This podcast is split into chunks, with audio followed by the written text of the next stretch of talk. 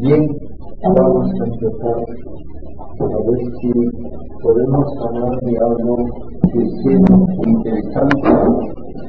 Hemos tenido la Santa estamos pues en la presencia de Dios y queremos de alguna manera ayudar mutuamente, ayudarnos a nosotros a darnos cuenta de lo que significa una vida digna de hijos de Dios. Y eso es lo que nosotros tenemos que aprender, no solamente del pensar científico, incluso del pensar filosófico, sino sobre todo de pensar de acuerdo con lo que hemos recibido como enseñanza de Dios y para esto me parece que hace falta subrayar, hace falta darnos cuenta de que tenemos que ser como personas nacionales los que buscan verdad, belleza y bien, o que somos seres que tenemos que conocer la realidad como es, es la verdad tenemos que buscar entender y eso nos da sentido también de orden, de belleza. Y finalmente todo esto es un bien para nosotros, para ahora y para siempre, para la vida eterna. Anterior hablaba yo en una universidad a dos cursos en que iban a estudiar cómo pensar de una manera correcta, cómo buscar esa verdad de una manera correcta. Y eso a veces no nos damos cuenta, exige un esfuerzo, porque estamos constantemente sometidos a lo que está de moda, a lo que se dice, a lo que se presenta en televisión y en los periódicos, y parece que eso es la verdad, y muchas veces no lo es. Tenemos que tener una actitud hasta cierto punto crítica para decir yo no acepto lo que diga cualquiera. Yo no acepto como verdad algo porque lo diga un famoso de la televisión o del fútbol y a veces parece que un señor es importante porque es un buen jugador de fútbol, entonces todo lo que diga ya hay que. Pues no, señor. Podrá decirme algo bueno de cómo se juega el fútbol, pero no sabe de qué. Y esto es siempre algo que hay que tener en cuenta. Y yo les digo de una manera muy general, ¿de qué saben mucho los periodistas? De nada absolutamente de nada. Y tienen que escribir de todo. Y tienen que llegar una serie de páginas cada día. Y por lo tanto, tienen que decir muchas cosas sin saber lo que dicen. Y lo único que parece importante es aquello que llama la atención. Por lo tanto, están constantemente dándonos noticias de una manera desesperada. Incluso en libros, libros de estudio, hay segunda enseñanza, hay errores que se repiten constantemente. Y muchas veces de una forma que, que destruye incluso lo que uno puede aceptar desde el punto de vista religioso. Les voy a dar unos cuantos ejemplos. Ustedes han visto en libros y se dice que hasta que Colón vino a América, todo el mundo pensaba que la Tierra era plana y que se oponían al viaje porque pensaban que se iba a caer por el borde. Eso es totalmente mentira. Seis siglos antes de Cristo, Ya se sabía perfectamente que la Tierra es una esfera. Ya lo habían demostrado los libros. Tres siglos antes de Cristo habían medido el tamaño de la Tierra con gran exactitud. Entonces, ¿por qué había una oposición al viaje de Colón? Porque Colón estaba equivocado. Pensaba que la Tierra era mucho más pequeña de lo que es y iba a llegar antes a la India yendo del revés hacia el oeste en lugar del este. Y por eso, con toda razón, le decían, si usted quiere llegar a la India, va en sentido opuesto y no va a llegar nunca. Se va a morir en el camino. Y si no hubiese tropezado con América, se hubiese muerto en el camino y nadie se hubiese enterado del viaje de Colón. Y sin embargo, se sigue diciendo lo que es falso que todo el mundo pensaba que la tierra era plana en la Edad Media. La ignorancia total. Y esto se sigue repitiendo. Yo les digo a veces, ¿han visto ustedes alguna vez una imagen de la Virgen hecha en la Edad Media con el niño en brazos? ¿Qué tiene el niño en brazos? ¿Tiene una pizza? No, tiene una esfera una mano, el. De modo que es totalmente falso decir y se sigue repitiendo.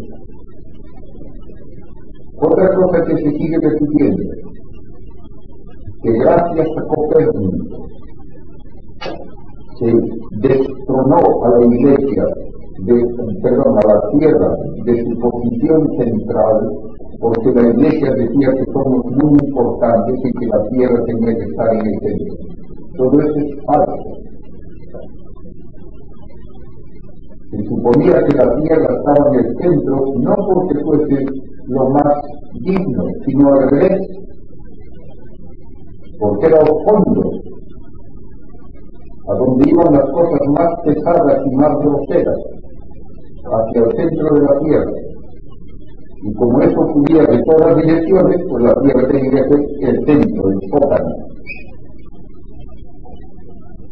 No era ninguna cuestión de que somos importantes.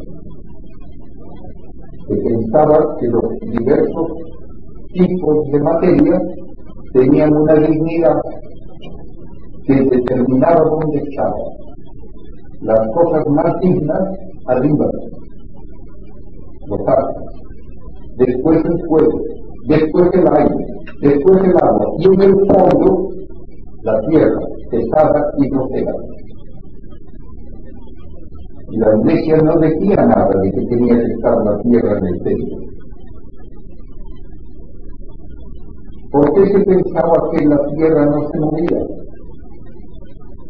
Porque ya tres siglos antes de Cristo un astrónomo griego había determinado que el Sol por lo menos está a 10 millones de kilómetros de nosotros. Y entonces se decía, si la Tierra va alrededor del Sol y pasa de estar 10 millones de kilómetros a un lado a estar 10 millones de kilómetros al otro, si la Tierra se ha movido 20 millones de kilómetros, debe cambiar algo el paisaje de estrellas y no cambia. A simple vista no se ve cambio alguno. Entonces parecía lógico decir, la tierra no se mueve.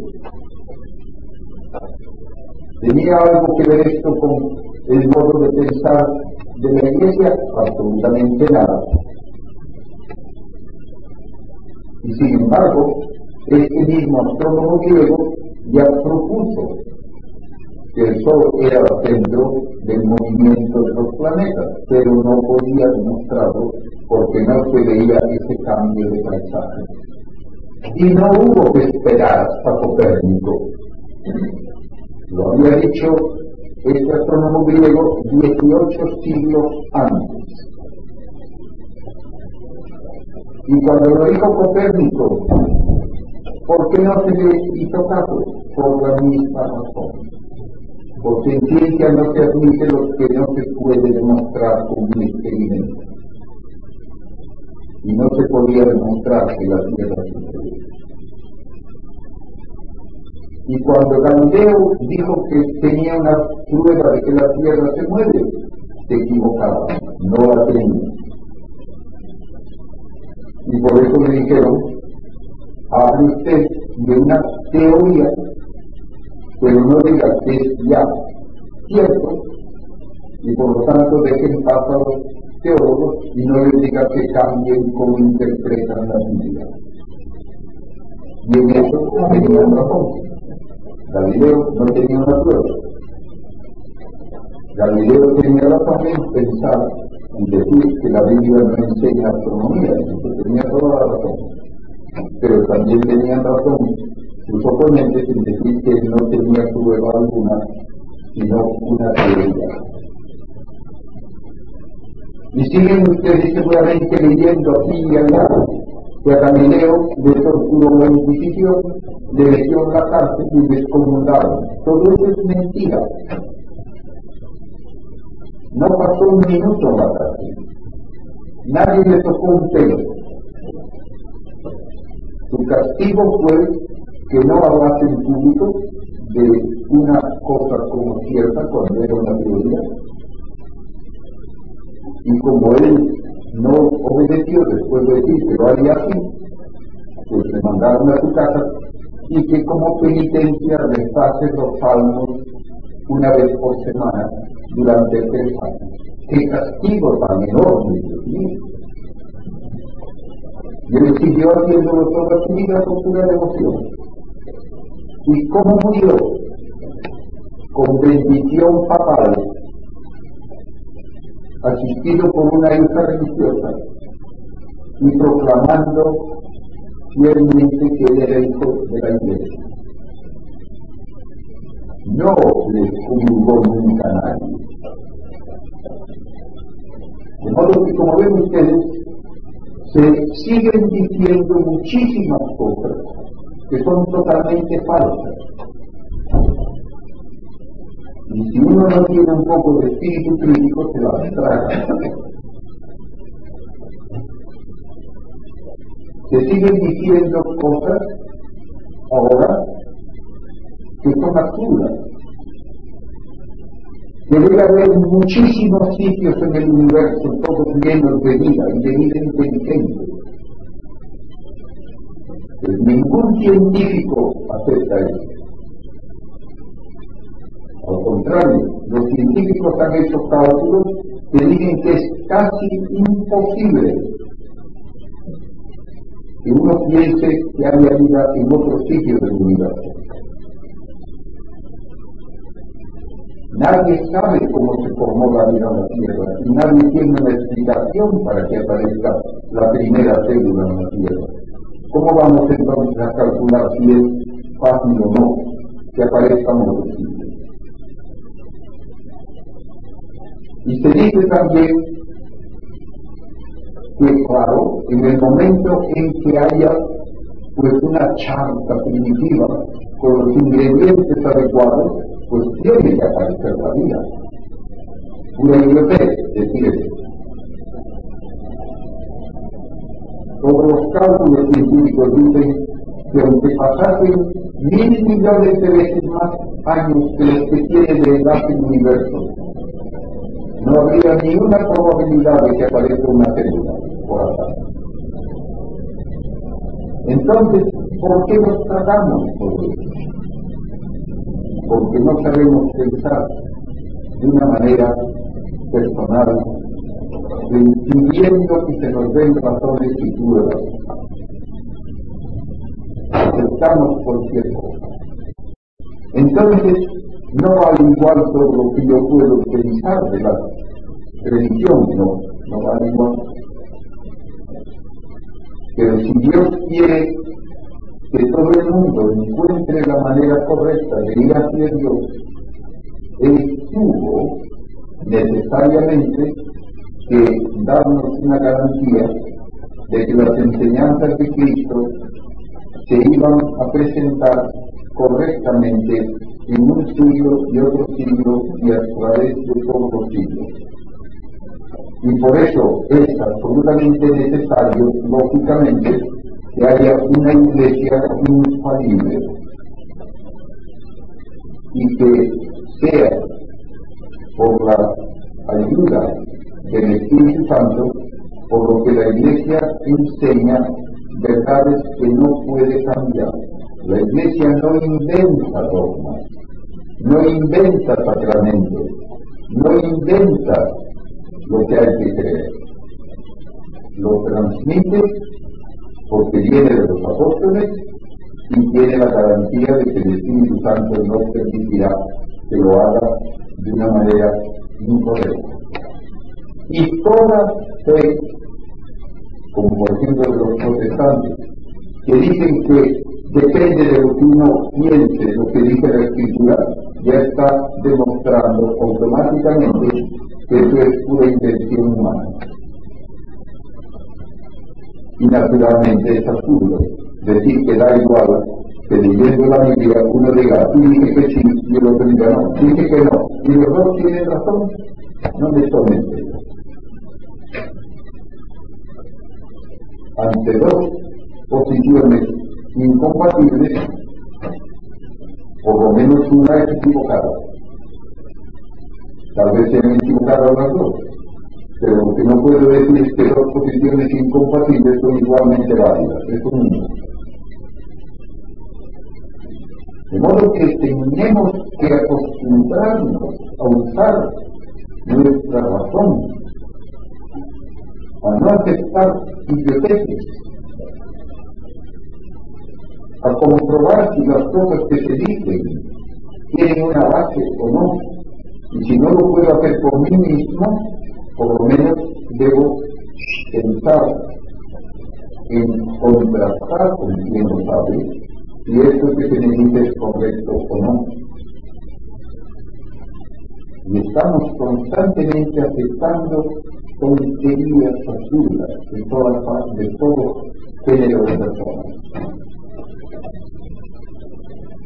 Hace pocas semanas, estando yo todavía en España, me dijo un amigo muy aficionado a la astronomía que le habían llegado unos correos, le habían llegado ya cuatro, que decían que ayer, 27 de agosto, a las dos y media de la noche, iba a ver en el cielo dos lunas. ¿Por qué? Porque además de ver a la luna normal, Marte iba a estar tan cerca de la Tierra que se veía tan grande como la Luna. Cualquiera que sepa lo más mínimo de astronomía sabe que eso es totalmente absurdo. Que a Marte nunca se le ve nada más un puntito en el cielo. ¿Por qué decía un tonto eso? Y además lo mandaba por correo electrónico porque hace ocho años se dijo que Marte iba a estar más cerca de la Tierra de lo común y que si uno usaba un telescopio con un aumento de 100 veces, vería a Marte más o menos como se ve la Luna.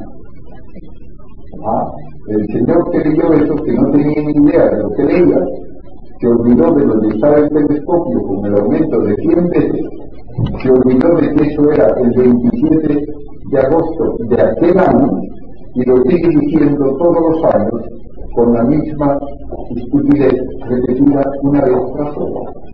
Y para más idiotez, ayer a las once y media de la noche, a las dos y media de la noche, no creía a Marte ni grande ni pequeño, porque no están metidos en estos momentos a esa hora. Pero nada, una vez que se ha puesto esta biblioteca en correo electrónico, ya no hay manera de evitarla. Ya se convierte en la noticia de cada año, desde el año 2002 hasta el presente. Genial, genial. De modo que usen un modo de pensar racional, crítico, piensen en lo que están leyendo y si les parece raro, no se lo traigan. porque no hay garantía alguna en los medios de comunicación de que nos estén diciendo esto. Hace ahora pocos días también anunciaron los periódicos que se había encontrado otro sistema solar con un planeta parecido a la Tierra. ¿Sí? Muy parecido. ¿Tienen idea de lo que está diciendo? Primero, encontrar otro sistema solar no es noticia. Ya se han encontrado 400. Segundo, para que un planeta se parezca a la Tierra, debe tener un tamaño más o menos igual y estar a una distancia más o menos igual que una estrella parecida al Sol. ¿Qué es lo que se anuncia que se encontró? Un planeta que es varias veces más de volumen y peso que la Tierra, y que está tan cerca de su estrella que su año dura solo dos semanas, con lo cual estará avanzado y se parece a la Tierra tanto como un huevo de castaña, ¿no? tiene absolutamente parecido alguno. Otra cosa que repiten incluso en noticias que dicen que son científicas. Hay un satélite de Saturno que se llama Titán, que es muy grande, un poco mayor que el planeta Mercurio, aunque mucho menor que la Tierra, y que es como la Tierra primitiva, así. ¿En qué? Pues en que tiene montañas tiene lagos. ¿De qué son los lagos? De nitrógeno líquido. ¿Cuál es la temperatura del supuesto planeta parecido a la Tierra? 200 grados bajo cero. ¿Te parece mucho, verdad? pues se sigue diciendo esa estupidez una vez a todas y que hay que estudiarlo mucho porque como se parece a la Tierra, a lo mejor allí hay vida. Hace falta verdaderamente ser hombre para decir Y luego hay errores de todo tipo, de orden histórico, de orden humano, no solo de orden científico. Ya les mencioné lo de Galileo que dice que la iglesia siempre se opuso a la ciencia. Así, dígame, ¿quién salvó toda la ciencia griega para Europa? Los monjes, copiando manuscritos griegos en todos los conventos benedictinos a lo largo de siglos. ¿Quién inventó las universidades? La Iglesia Todas las grandes universidades de Europa son instituciones de la Iglesia. ¿Quién era Copérnico? Un canónigo de la Iglesia. ¿Quiénes estaban utilizando telescopios mejores que el de Galileo allí en Roma en tiempo de Galileo? los jesuitas del Colegio Romano, que le corrigieron a Galileo en cosas en que Galileo muy felizmente iba en contra de todos los datos. Galileo decía que podía demostrar que la Tierra se mueve porque cada día había una marea y que eso al movimiento de la Tierra toda la gente que sabe algo de más sabe que cada día hay dos mareas. Ah, Biblia dijo se equivocan. Apareció un cometa. Los jesuitas de ese colegio, astrónomos, dijeron ese cometa está más lejos que la luna, porque se ve en el mismo sitio del cielo desde Alemania y desde Roma. ¿Qué decía Galileo? Ah, no, los cometas son nubes en la atmósfera de la Tierra. Fue un jesuita el primero que hizo un telescopio mejor que el de Galileo, siguiendo los cálculos de otro astrónomo muy bueno, Kepler, al cual nadie menciona prácticamente.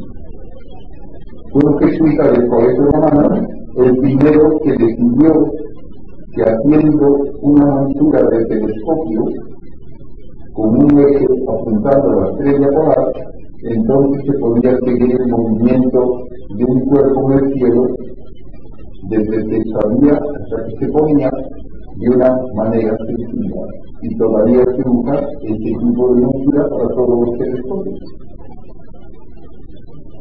Fue un jesuita de Roma, el colegio romano, en el siglo XIX, el primero en usar ideas que hoy llamamos de astrofísica, analizando la luz de las estrellas para clasificar cómo son las estrellas.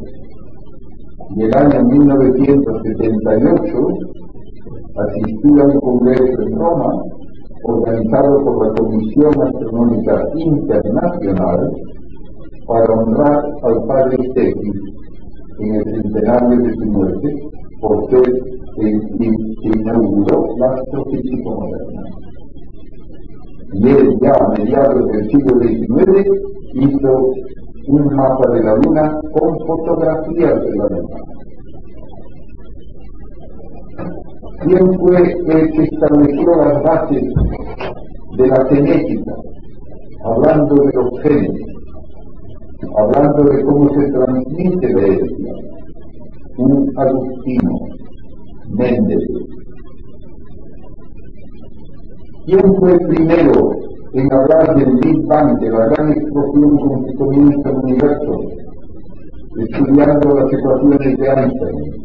Un sacerdote belga, de Metz, que tuvo que corregir a Einstein porque Einstein se empeñaba en que el universo no podía evolucionar y Lemaitre le demostró que sus mismas ecuaciones matemáticas obligaban a decir que el universo evoluciona y que había comenzado en una situación que hoy llamamos la gran explosión del. Esto debe oponerse a la ciencia el año 91 se celebraban 100 años del Observatorio Vaticano, el más antiguo todavía funcionando del mundo. ¿Por qué tiene la Iglesia un observatorio? Porque aprecia la ciencia y la astronomía tiene en su favor que nadie se va a hacer rico ni va a causar daño a nadie estudiando astronomía. ¿Por qué brillan las estrellas? Porque están hechas de una cosa brillante, magnífica. Ha quedado usted salvo del esfuerzo mental.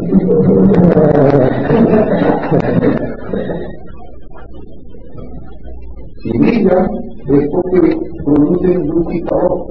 ¿De dónde? Pues se da algún combustible pues busque usted qué combustible es adecuado para que una estrella brille, miles de millones de años. A fines del siglo XIX, el mejor combustible que se conocía era carbón. Entonces puede el sol brillar quemando carbón. Haga un cálculo. ¿Cuánta luz y calor saca usted una tonelada de carbón? Pues ahora piense cuántas toneladas de carbón tiene que quemar el sol cada segundo para que pueda dar la energía adecuada para que viven 4 billones de billones de lámparas de 100 porque esa es la energía que manda en todas direcciones. 4 billones de billones de lámparas de 100 Haciendo el cálculo, ¿cuánto podría durar el sol si quemase carbón? Como mucho, hasta quemarse totalmente 5.000 años. ha habido en la Tierra vida desde hace más de 400, 500, 600, mil millones de años. Entonces el Sol no puede funcionar quemando carbón. Hay que buscar otras razones, hay que buscar otra manera de producir energía que sirva. Y se encontró cuando se descubrió la energía nuclear. El coctilo da más de un millón de veces más energía que un kilo de carbón. Entonces esto ha podido durar 5 mil millones de años. Todavía le queda mucho por delante. Pero usted buscar una razón adecuada. No vale decir cualquier cosa. Uno de los problemas que había científicamente, hablando de los planetas, era que no había ninguna razón conocida para decir por qué un planeta ha de ir alrededor del Sol, ni tampoco alrededor de la Tierra. ¿Por qué? Incluso, como no se sabía una razón, se decía durante siglos que un planeta que en el cielo se le ve que va avanzando a través de las estrellas, se detiene, da marcha atrás, vuelve a detenerse y luego continúa hacia adelante. ¿Por qué? Y entonces se pensaba, pues parece que el planeta se mueve alrededor de un punto donde no hay nada, absolutamente nada. Y ese punto, que no es nada, es el que va alrededor de la Tierra o alrededor del Sol. ¿Había una lógica en? No. ¿Por qué lo decían? Porque lo único que les interesaba era encontrar una manera de calcular dónde iban a estar los planetas. Y con esa hipótesis se podía calcular, pero no tenía una razón de que pudiese. No había razón alguna de que un planeta fuese ni alrededor del Sol ni alrededor de la Tierra. Y entonces hubo que esperar hasta el siglo XVIII, cuando Newton sugirió que los planetas se atraían y el Sol atraía a los planetas. Y le preguntaron, dígame, ¿cómo se arregla el Sol para tirar de un planeta? ¿Cómo se arregla la Tierra para tirar de la Luna? Y él tuvo que decir, no sé. Pero todo ocurre como si tirase. Y eso me sirve para mis cálculos. Pero no sé por qué. De modo que hay que buscar razones, razones lógicas y razones que se puedan luego comprobar de alguna manera. Y como eso no ocurre, por ejemplo, con la astrología, por eso ningún científico hace nada más que reírse de la astrología y de los de todo eso. Ah, pero los mayas han hecho unas predicciones que se va a terminar el mundo el año 2012 y ellos sabían mucho, así sabían mucho. Sabían de una manera elemental calcular dónde iba a estar algún planeta, cómo iba a cambiar la posición de la luna o del sol, pero nada más. ¿Tenían alguna prueba de que esto influye para nada en cuándo va a terminar el mundo? Ninguna.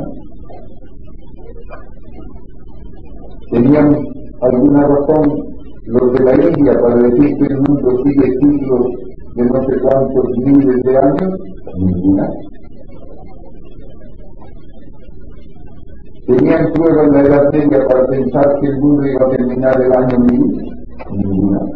¿Les parecía un número bonito para terminar el mundo? Y no hace muchos años, mucha gente pensó también que el año 2000 era una cifra bonita para terminar el mundo. Y naturalmente, como no terminó, pues hay que buscar otro momento. Entonces ahora le toca al año 2012, porque lo dijeron los mayas. Otros, en cambio, le dan mucho valor a unas supuestas profecías de un francés, el señor Nostradamus. ¿Tenía alguien alguna razón para creer a Nostradamus? No. ¿Dijo el algo claro, concreto? No. Todo es inventarse interpretaciones de unas frases antiguas y entonces se puede sacar de último Una y otra y otra vez tengo que repetir lo mismo. Sean exigentes en pedir pruebas, en pedir razones, en pedir críticamente que se digan las cosas como han sido y como son. No acepten ciencia ficción en lugar de ciencia. No acepten la estupidez mayor de toda la historia, es que todas las opiniones valen lo mismo. Y esto hoy está muy de moda y todo tiene que hacerse en un panel, en que todos los señores que están en el panel tienen la misma autoridad, aunque no sepan nada del tema. A mí me ha tocado hablar en una televisión en España hace años acerca de la vida extraterrestre y allí solamente un invitado de Estados Unidos de la NASA y yo sabíamos algo de esto Fernando tenían ni idea. Y les llevan allí para que con igual autoridad digan qué les parece de la vida extraterrestre. Desde.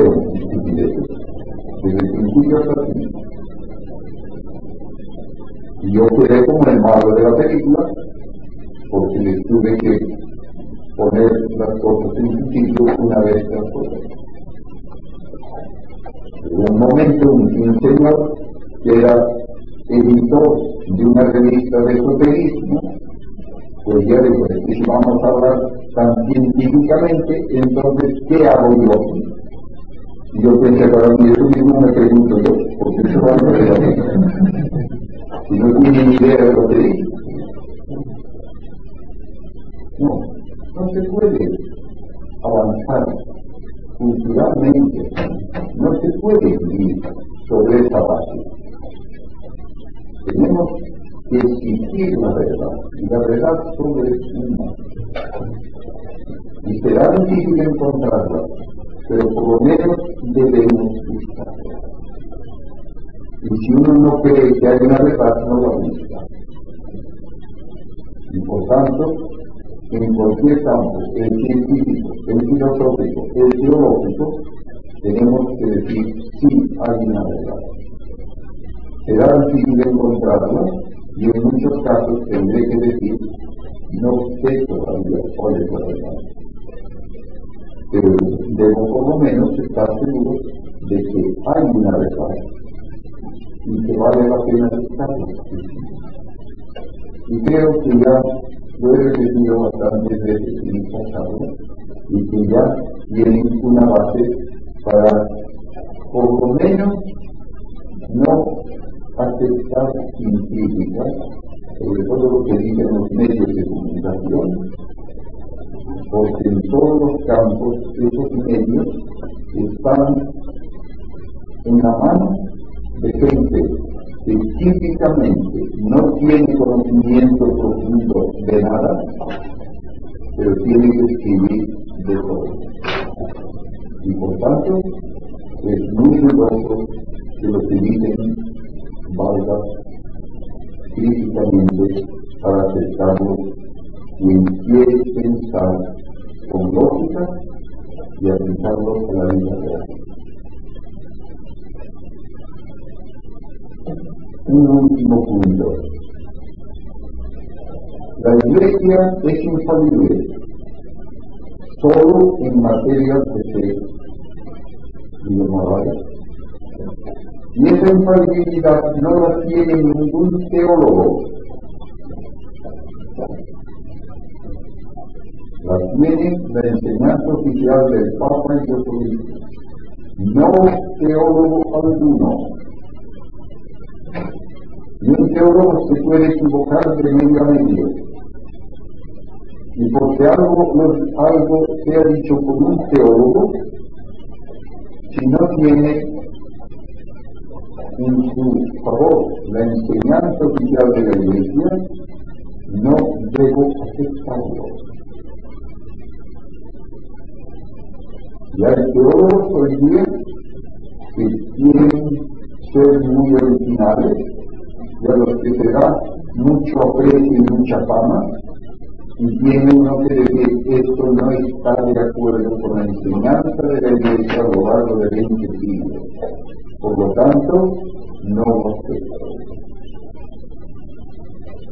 Un ejemplo que me estoy encontrando, porque me toca hablar de lo que es el ser humano y de lo que es la existencia del ser humano en la eternidad, hay teólogos que dicen algo tan absurdo como que en la resurrección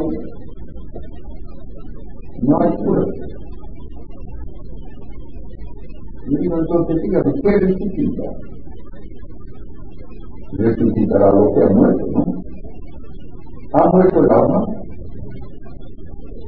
Entonces, si no hay cuerpo, ¿qué resucita?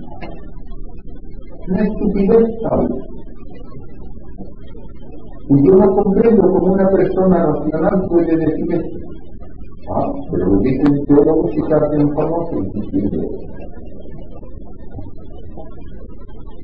Incluso yo lo he tenido que decir ante dos que decían que uno no puede tomarse en serio que Cristo se comió un pescado después de resucitarse, no, que no hay prueba. Y el mismo Señor me decía, que el hombre sea alma y cuerpo, esa es una manera antigua de hablar. Eso es el alma, es una invención de Platón. El hombre es materia, muy organizada. Y entonces yo le dije, entonces tenemos bien claro, el hombre solo es materia, y usted me dice que después de la resurrección no hay materia. ¿Qué hay? Claro. El Señor dijo, es que es un misterio, y usted va a hacer un misterio, es medio ver. Si el hombre solo es materia después de la no hay no puede hombre. Más claro no puede ser. Por eso no antes los sacerdotes se les permitía casarse con las cosas cuando fue que se instituye el voto de la y para los tiempos actuales en los que se habla tanto de, de la pedacia y de los sacerdotes no están viviendo bien la castidad sería adecuado pensar que eliminando ese voto podrían realizar mejor hacer su trabajo de sacerdotes desde los primeros tiempos se apreció el celibato de la virginidad y los apóstoles lo fueron. Por lo tanto, no puede ser una invención moderna. A lo largo de los siglos, luego pareció más adecuado representar a Cristo virgen, serio, como personas limitaje y un voto de vida. Y esa es la razón del celibato cristiano. De modo que si hemos de representar a Cristo como Él vivió, debemos vivir de la misma manera. Eso es la base teológica del celibato. Tiene también otro aspecto, el aspecto de entrega total a la iglesia el que se casa tiene responsabilidad más directamente y más inmediatamente a su familia. Eso es lo primero que se tiene que cuidar. El sacerdote debe estar libre para ayudar donde quiera que haga falta a quien quiera que le necesite. Y la iglesia, por tanto, pide una dedicación total a la iglesia. No primero a mi familia y después lo que sobre a la iglesia. Esa es la razón de que se pida la iglesia. Y como ya he dicho, nadie tiene derecho a que le hagan. Si usted quiere tener una familia, que no.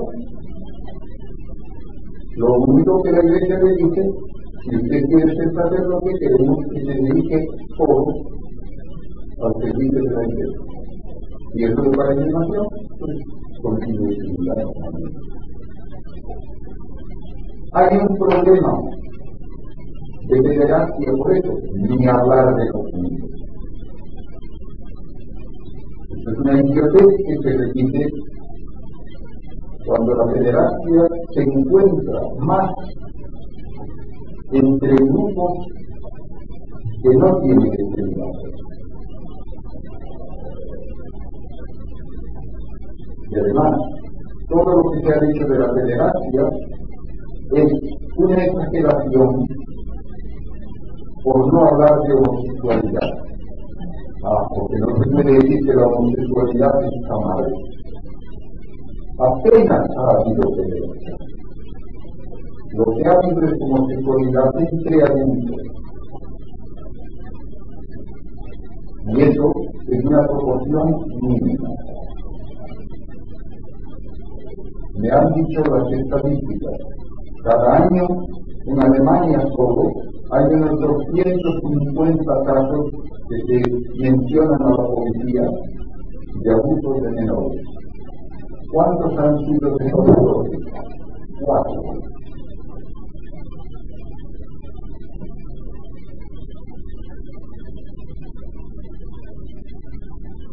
En la mayor parte de los casos, cuando ha habido abusos son muy pocos, han sido, como he dicho, de homosexualidad entre adultos.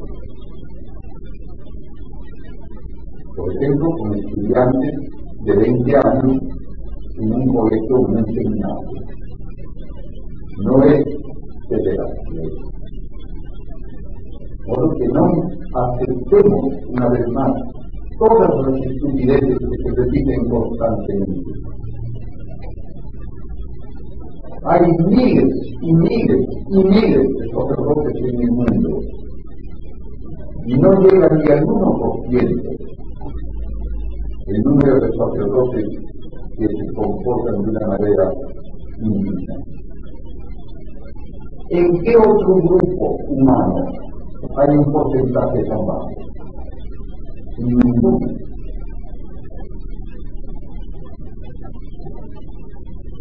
Podemos estar orgullosos que somos, no somos los sacerdotes en todo el mundo, sacrificados, viviendo una vida ejemplar, sin buscar ni dinero, ni comportarse de una manera indigna con nadie. Ah, pero hay uno que de vez en cuando es el único que es noticia. Tengo un artículo escrito por un judío. Allá en Estados Unidos, dirigido a los sacerdotes, diciendo por favor, estén orgullosos de su trabajo, estén orgullosos de su vocación, que son el grupo más admirable de nadie en todo el mundo, portándose de una manera abnegada, santa indigna de todos ustedes. Todo lo demás es una exageración calumniosa. Pero esto es lo único que es Mil sacerdotes buenos no son los mismos. Uno que tiene una caída es el Eso es totalmente injusto. De lo que se da de una manera sistemática.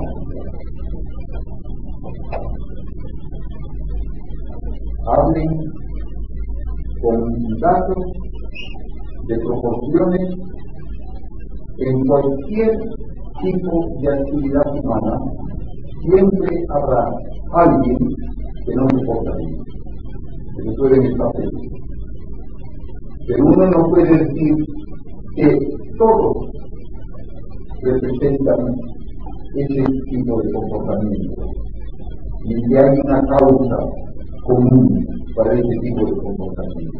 No. Eso no lo puede decir con ninguna lógica ni con ninguna base de experiencia.